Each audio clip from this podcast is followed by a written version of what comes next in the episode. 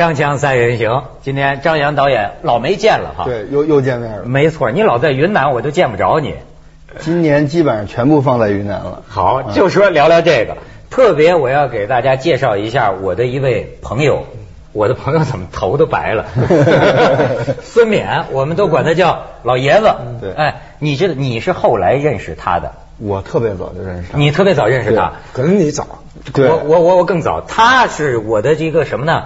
你知道我原来在体制内的电台工作，其实社会上请我的老板刘长乐是第二个，嗯，他是第一个，因为他哎呦，我也是个灾星，我发现你让我办晨报，我给办停了；要办七天华讯，也给办停了。后来有了新周刊，我去了凤凰，可是呢，我们几年没见之后，我再一见到他，突然间。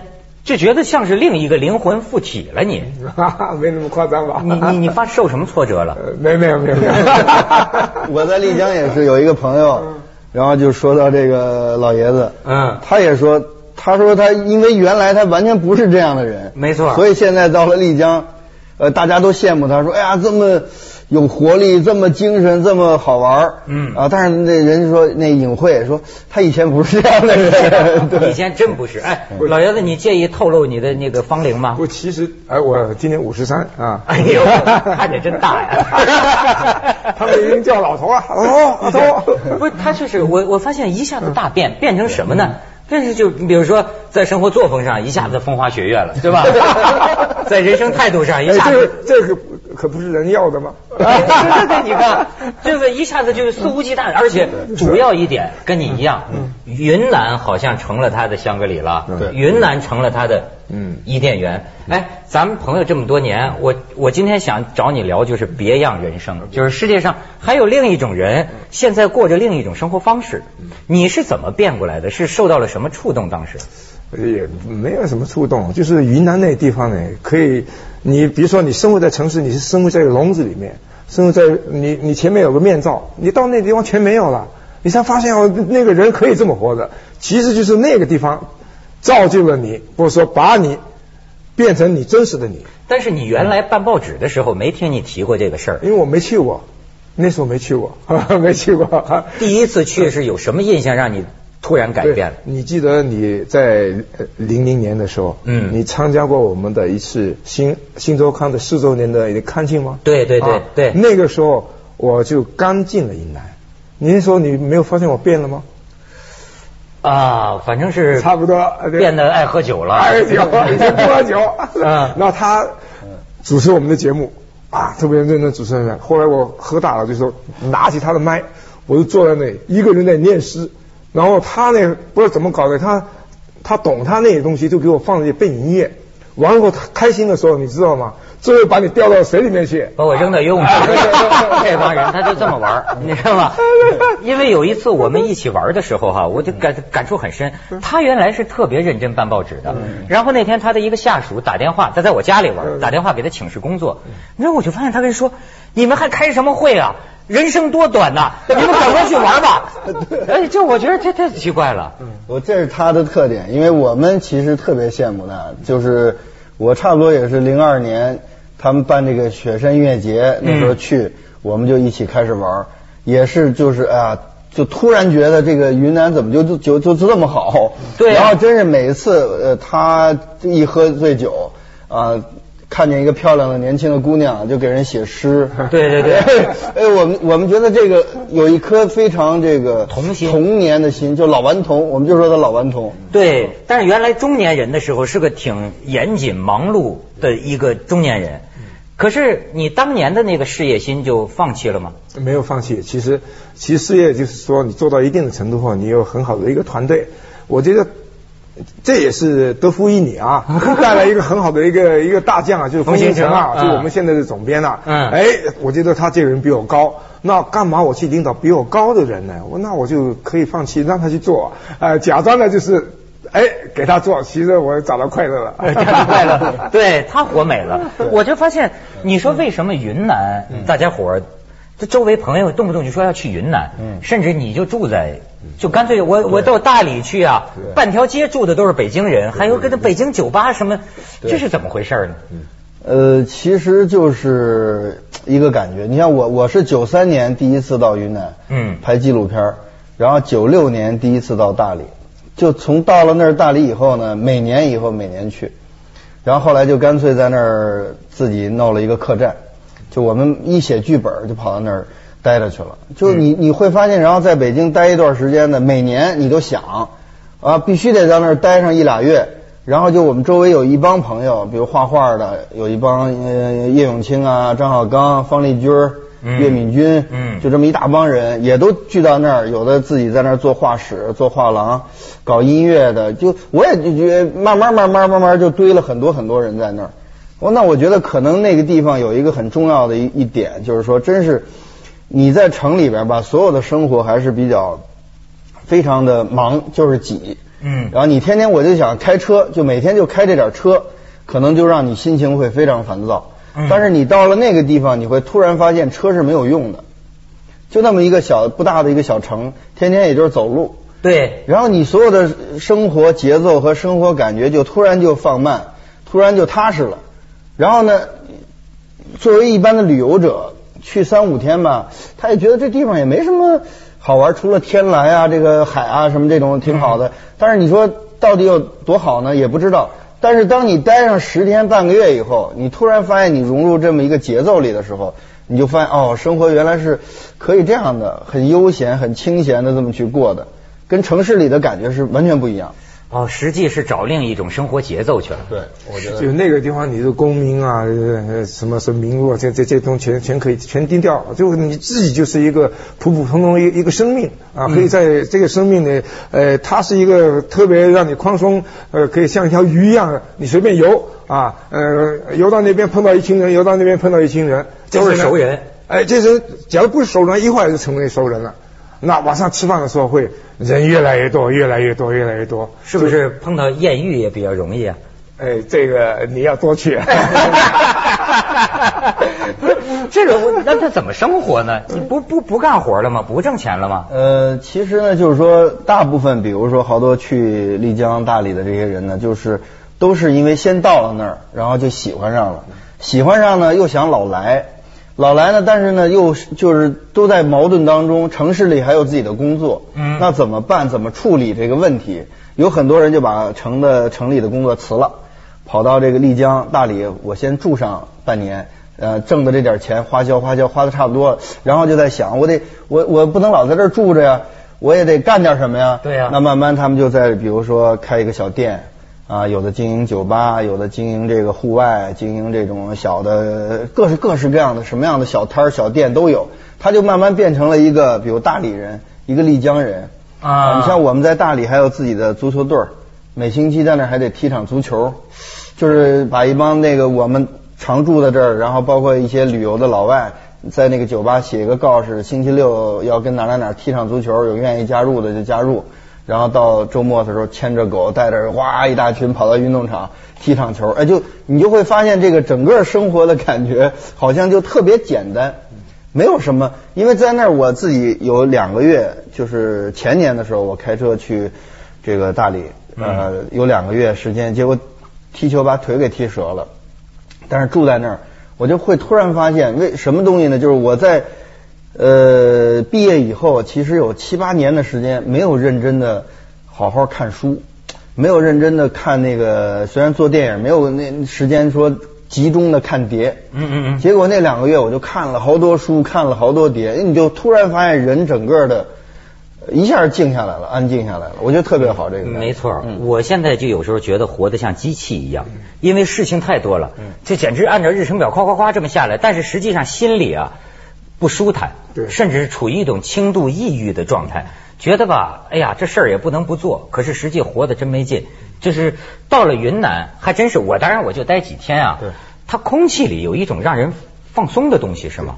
对，它你就其实，在云南的这个感觉，你是你没有陌生感，你就觉得这个村庄是你自己跟自己有有有关系的，因为这个村庄里面有很多你认识的人。嗯还有村人村里面不断来新人，这来新人，只要村里面来新人了，哎，那满条街大家都知道，哎，那个哪个姑娘漂亮啊，咱们约她一块去吃饭啊，说不定你在这一站约她去吃饭的话，哎，走着走着就从大理到丽江到中甸就就走下去了。啊就跟着一路同游了。哎，对，同游，这个这个呢，在在云南 其实是最正常的，就是说，因为我是觉得，你比如说在北京，嗯，其实你想，虽然咱们认识很多很多朋友，对像你肯定认识很，但是你会发现，其实相对平时常接触的，它越来越固定，越来越集中。嗯，啊，反而你可能就是在大街上，你说你碰到或者饭馆里碰到一个人，你想去跟他说话，那就就感觉有点病，肯定你挺陌生的去跟人搭话，这是很很很难受的。但是在云南那个地方，这是最正常的。你说城里为就是城市里，广州啊、北京啊，怎么就不能这样呢？那完全是两种氛围啊。你说说你感觉到那个你你在城市里面，比如说我在广州都同事是吧？对，而且同事上班在一块，下班不能在一块啊。我也不能整天揪着他们这些去喝酒去啊。那下班要找一个人喝酒的特别难，大家都有自己的事情。那你就觉得这个城市特别枯燥，特别没有活力。你本来说在广州、北京这样的一个大城市里面活力，我当内心里面觉得很孤独啊，在在访问自己的居住城市觉得很孤独。你我又回到云南说啊。太自由了，你整个有种呼吸自由的空气，然后周围都是兄弟姐妹，呃，空气里面那个那个那个散发着荷尔蒙的那个气息。老爷子，行行行，春风得意在云南呐。锵锵三人行，广告之后见。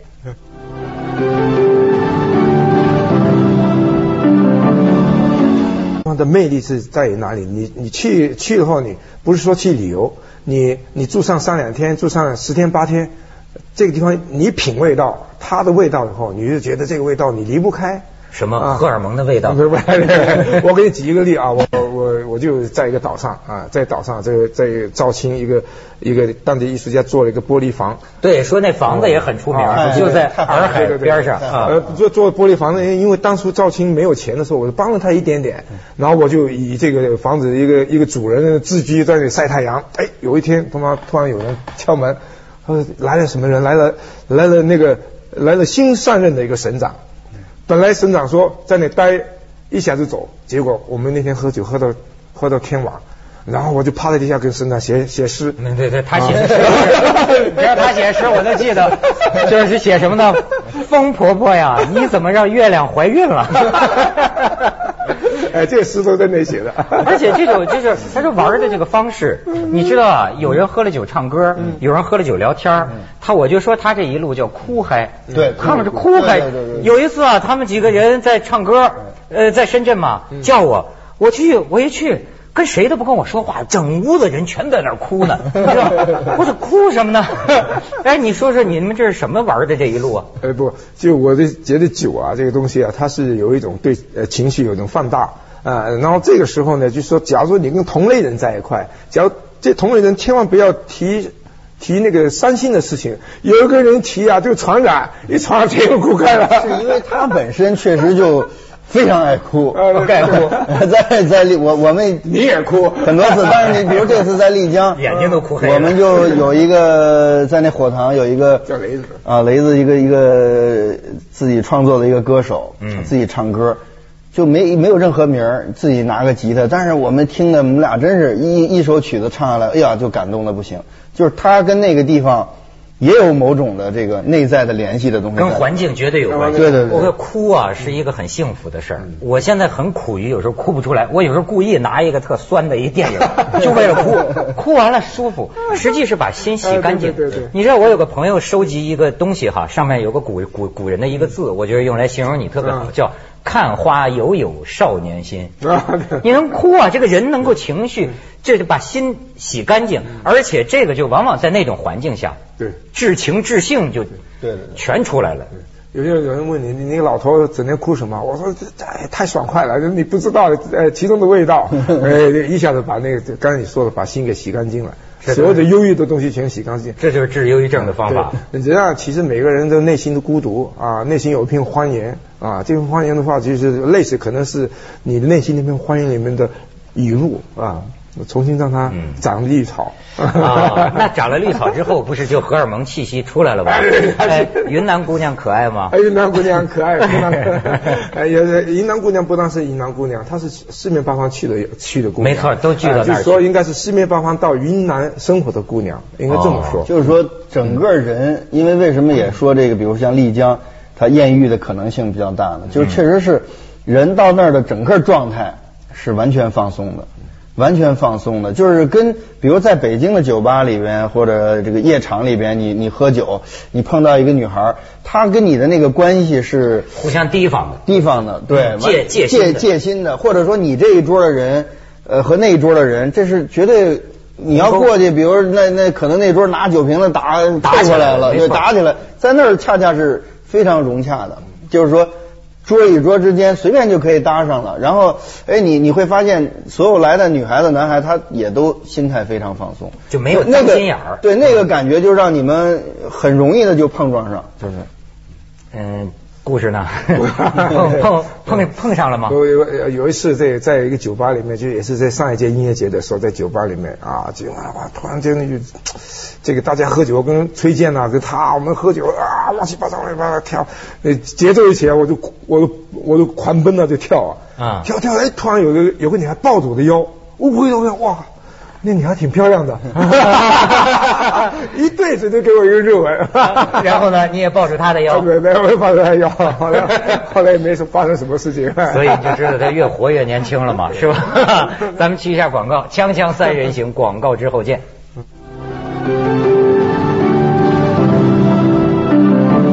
刚才的铺垫，可以看一下云南那边雪山音乐节的，那说那么那么癫狂，你就可以理解了，是吧？咱们来看一下。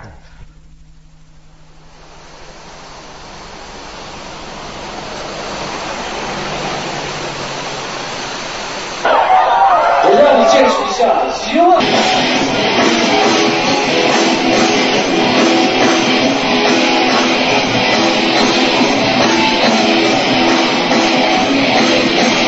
是证明我们大家的生活是需要摇滚乐的。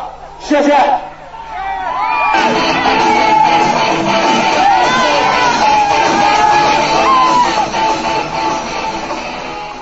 我发现你们呢是进入到了云南的生活方式之中，嗯所以这跟我就很有差异了。我去是当游客去的，对，但是我也觉得空气里有让人放松甚至放纵的东西，所以哎，我的一点印象，给您看我拍的那个照片，你看他能看到奇观，这彩虹成了中心一圆圈了。你看，这就是我曾经在节目里说过，有一个很富有家庭的这个一个孩子，夫妻两个人就住在这么个茅草棚子里你知道吧？咱们再看下边。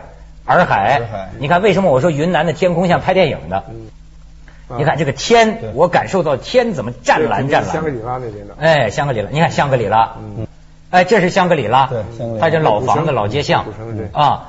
你看在香格里拉，我就见到好多外国人，对对对，他们就是哎就在这儿待着，甚至有些外国人呢就教当地的村民打井啊。特别多，对他啊们，因为包括很多这种自发的，我我在云南碰到很多这种到乡村的小学里边，嗯呃，一般的农村农村去教他们这个技术，提供给他们这个文化，我觉得特别多，包括很多台湾人、香港人，其实，在大理、丽江。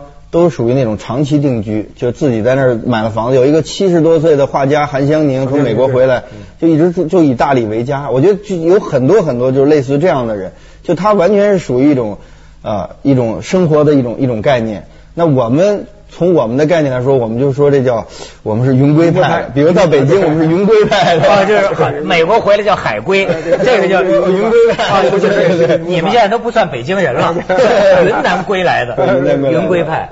但老爷子，你觉得这种生活真实吗？哎呦，非常真实。比如说有人打电话，老头啊，你在干嘛？我像一条狗一样赖唧唧在晒着太阳呢。你说这个晒太阳，假如说这个话换换在别的地方说，你觉得这个疯子怎么说自己是一条狗呢？但你在这里说自己是一条狗，那太自然。人是可以这样无所顾忌的 对对对，生活。就是就是就像你看那个照片一样，就是那个地方，首先是这个，真是你你任何一个人拿个相机都能拍到好照片。为什么？就是说它的自然的环境，那那些云彩美，让你真的舒服。舒服他们说我到了云南几天，手一直是这样的，一直要想。老爷子还裸泳呢，裸泳年轻时候不敢干，没想想干没干成的事儿，到这时候全干了。呃，有一次在泸沽那个裸泳在对，直接看到对面来了朋友的船，脱了衣服跳下去。然后呃然后在床上还有呃吩咐他们赶快那边运那个酒过来，运酒过来，我们在要湖里面喝。有女的吗？有裸泳天哪，真是。这这是在云南最，比如像洱海里边，在泸沽湖，嗯就是你马上你觉得必须得这么着才才舒服那个感觉，必须得裸泳跳下去，你才能跟那个水融到一块儿去。但是最后的结果是我们俩突然上来就发现这个。这个这个小鸡鸡都没有了，那水太凉了，冻得就这冻成一个螺丝帽。所以男男女都一样。哎，但是老爷子，你觉得你以后的生活就这样了吗？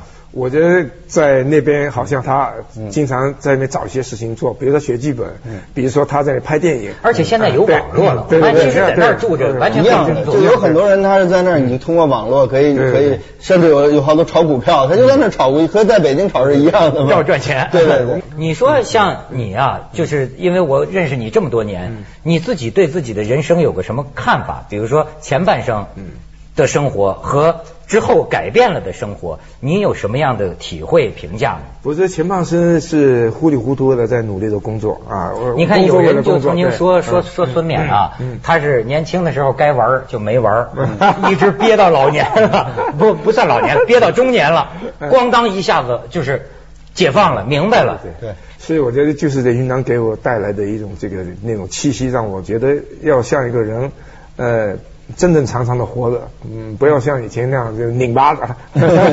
以前不算人嘛。以前算人，但是以前的人的真正的快乐没有体现出来。你像我觉得现在啊，有些比如，假如说我真到了那个地方啊，我觉得会有呃有的时候没来由的一种不安全感，其实是一种病。就比就比方说会会想着，哎呦这工作怎么办呢？这节目还受不受欢迎啊？这节目要不受欢迎了，我还能挣这么多钱吗？我挣不了这么多钱，我以后怎么办呢？就是你知道吗？整天你会有这种焦虑啊，这种不安全感。难道一个香格里拉，一个云南能解决这些问题？我觉得应该让你老板刘长乐给你放个大假，你会找到另外的价值。让我去雪山撒点野。对，我们跟他说那个音乐节就应该在到雪山下边去撒点野。